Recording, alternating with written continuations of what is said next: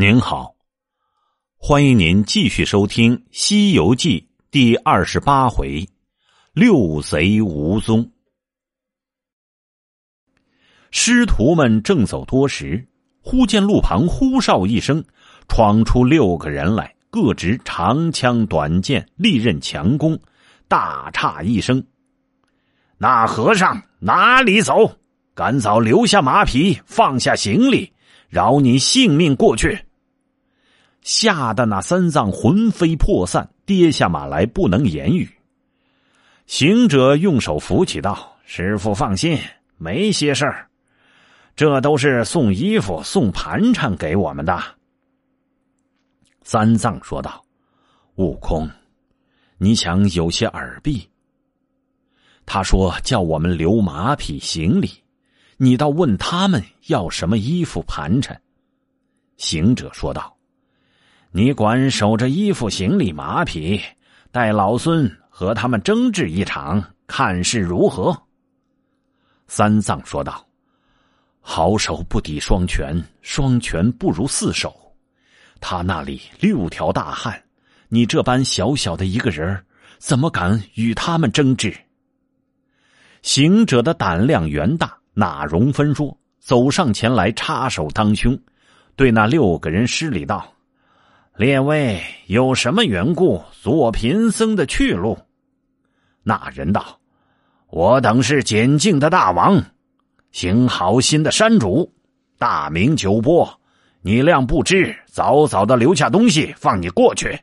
若到半个不字，叫你碎尸焚骨。”行者说道：“我也是祖传的大王，积年的山主。”却不曾闻得列位有什么大名。那人说道：“你是不知，我说给你听。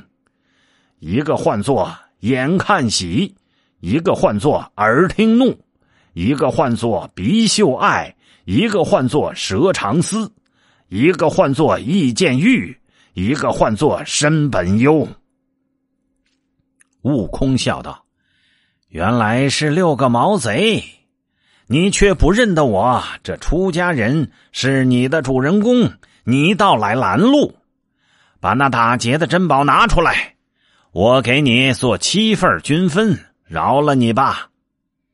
那贼闻言，喜的喜，怒的怒，爱的爱，思的思，欲的欲，忧的忧，一起上前乱嚷道：“这和尚无礼！你的东西全然没有，转来和我们要份东西。”他抡枪舞剑，一拥前来，照行者劈头乱砍，乒乒乓乓砍了七八十下。悟空停立中间，只当不知。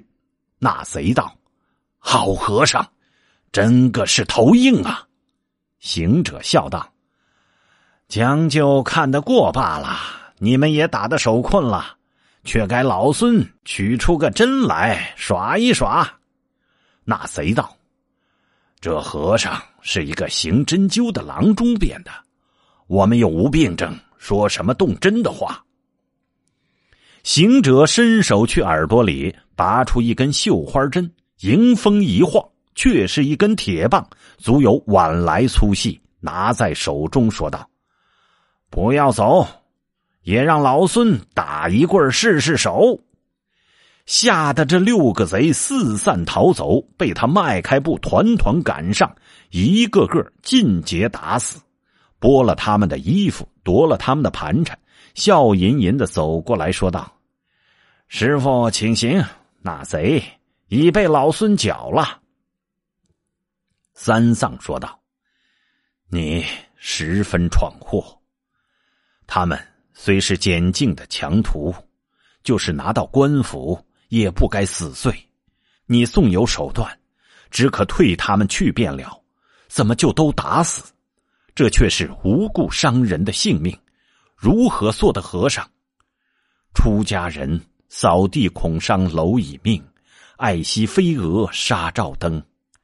你怎么不分皂白，一顿打死，全无一点慈悲好善之心？早还是山野中无人查考。若到城市，倘有人一时冲撞了你，你也行凶，执着棍子乱打伤人，我可做的白客怎能脱身？”悟空说道：“师傅，我若不打死他，他却要打死你呢。”三藏说道：“我这出家之人，宁死绝不敢行凶。我就死，也只是一身。你却杀了他六人，如何理说？此事若告到官，就是你老子做官也说不过去。”行者说道：“不瞒师傅说，我老孙五百年前。”居花果山称王为怪的时节，也不知打死了多少人。假似你说这般道观，倒也得些状告示。三藏说道：“只因你没收没管，暴横人间，欺天罔上，才受这五百年前之难。今既入了沙门，若是还像当时行凶，一昧伤生，去不得西天，做不得和尚。”忒恶，忒恶！原来这猴子一生受不得人气，他见三藏只管絮絮叨叨，按不住心头火起，道：“你既是这等，说我做不得和尚，上不得西天，不必成班续锅恶我，我回去便了。”那三藏却不曾答应。他就使了一个性子，将身一送，说了一声：“老孙去也。”三藏急抬头，早已不见，只闻得“呼”的一声，回东而去，撇得那长老孤孤零零，点头自叹，悲怨不已，道：“这厮，这等不受教诲，我但说他几句，他怎么就无形无影，竟回去了？哎。”罢罢罢，也是我命里不该招徒弟进人口。如今欲寻他无处寻，欲叫他也叫不应。去来，正是舍身拼命归西去，莫依旁人自主张。那长老只得收拾行李，拴在马上，也不骑马，一只手拄着锡杖。一只手揪着缰绳，凄凄凉凉往西前行。走不多时，只见山路前面有一个年高的老母，捧着一件锦衣，锦衣上有一顶花帽。三藏见他来的至近，慌忙牵马立于右侧让行。那老母问道：“你是哪里来的长老啊？”孤孤凄凄独行于此，三藏说道：“弟子乃东土大唐奉圣旨往西天拜活佛求真经者。”老母说道：“西方佛乃大雷音寺天竺国界，此去有十万八千里路，你这等单人独马，又无个伴侣。”也没个徒弟，你如何去得？三藏说道：“弟子日前收得一个徒弟，他性颇凶顽，是我说了他几句，他不受教，遂渺然而去也。”老母说道：“我有这一领棉布直铎，一顶嵌金花帽，原是我儿子用的。”他只做了三日和尚，不幸命短身亡。我才去他寺里哭了一场，辞了他师傅，将这两件衣服拿来做个意念。长老啊，你既有徒弟，我就把这衣帽送给你吧。三藏说道：“承老母圣赐，但只是我徒弟已走了，不敢领受。”老母说道：“他哪乡去了？”三藏说道：“我听得呼的一声，他往东去了。”老母道：“东边不远就是我家，想必往我家去了。我那里还有一篇咒儿，唤作定心真言，名唤作紧箍咒。你可暗暗念熟，牢记心头，再莫泄露一人知道。我去赶上他，叫他还来跟你，你却将此衣帽给他穿戴。他若不服你使唤，你就默念此咒，他再也不敢行凶，再也不敢走了。三藏闻言，低头拜谢。那老母化一道金光，回东而去。三藏情知是观音菩萨受此真言，急忙搓土焚香，望东恳恳礼拜。拜罢，收了衣帽，藏在包袱中间，却坐在路旁诵习那定心真言，来回念了几遍，念得烂熟。牢记心胸不提。却说那悟空别了师傅一个筋斗云，径转东洋大海，按住云头，分开水道，径至水晶宫前。早惊动了龙王出来迎接，接至宫里坐下，礼毕。龙王道：“晋闻得大圣难满，失贺，想必是重整仙山，复归古洞了。”悟空说道：“我也有此心性，只是又做了和尚。”龙王说道：“啊，做什么和尚？”行者说道：“我亏了南海菩萨劝善，叫我正果，随东土唐僧上西方拜佛，皈依沙门，又换为行者。”龙王说道。这等真是可贺可贺呀！这才叫做改邪归正、惩创善心。既如此，怎么不西去复东回何也？行者笑道：“哼，那是唐僧不识人性，有几个毛贼简净，是我将他们打死，唐僧就絮絮叨叨说了我若干的不是。你想，老孙？”可是受的闷气的，是我撇了他，欲回本山，故此先来望你一望，求中茶吃。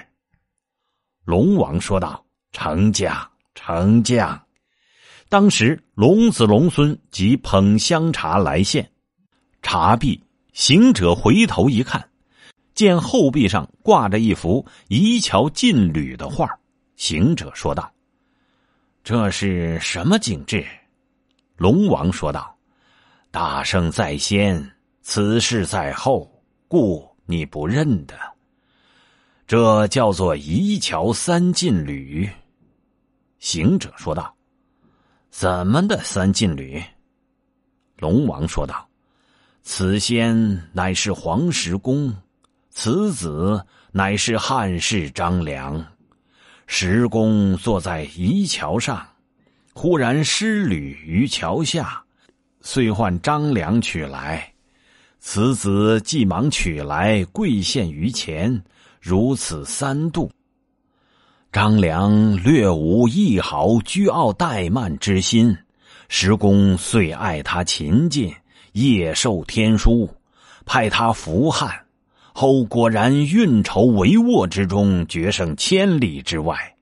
太平后弃职归山，从赤松子游，悟成仙道。大圣，你若不保唐僧，不尽勤劳，不受教诲，到底是个妖仙，休想得成正果。悟空闻言，沉吟半晌不语。龙王说道：“大圣自当裁处。”不可图自在，误了前程。悟空说道：“莫多话，老孙还是去保他便了。”龙王欣喜道：“既如此，不敢久留，请大圣早发慈悲，莫要输久了你师傅。”行者见他催促请行，急耸身出离海藏，驾着云别了龙王。正走，却遇见南海菩萨。菩萨说道：“孙悟空，你怎么不受教诲，不保唐僧来此何干呢？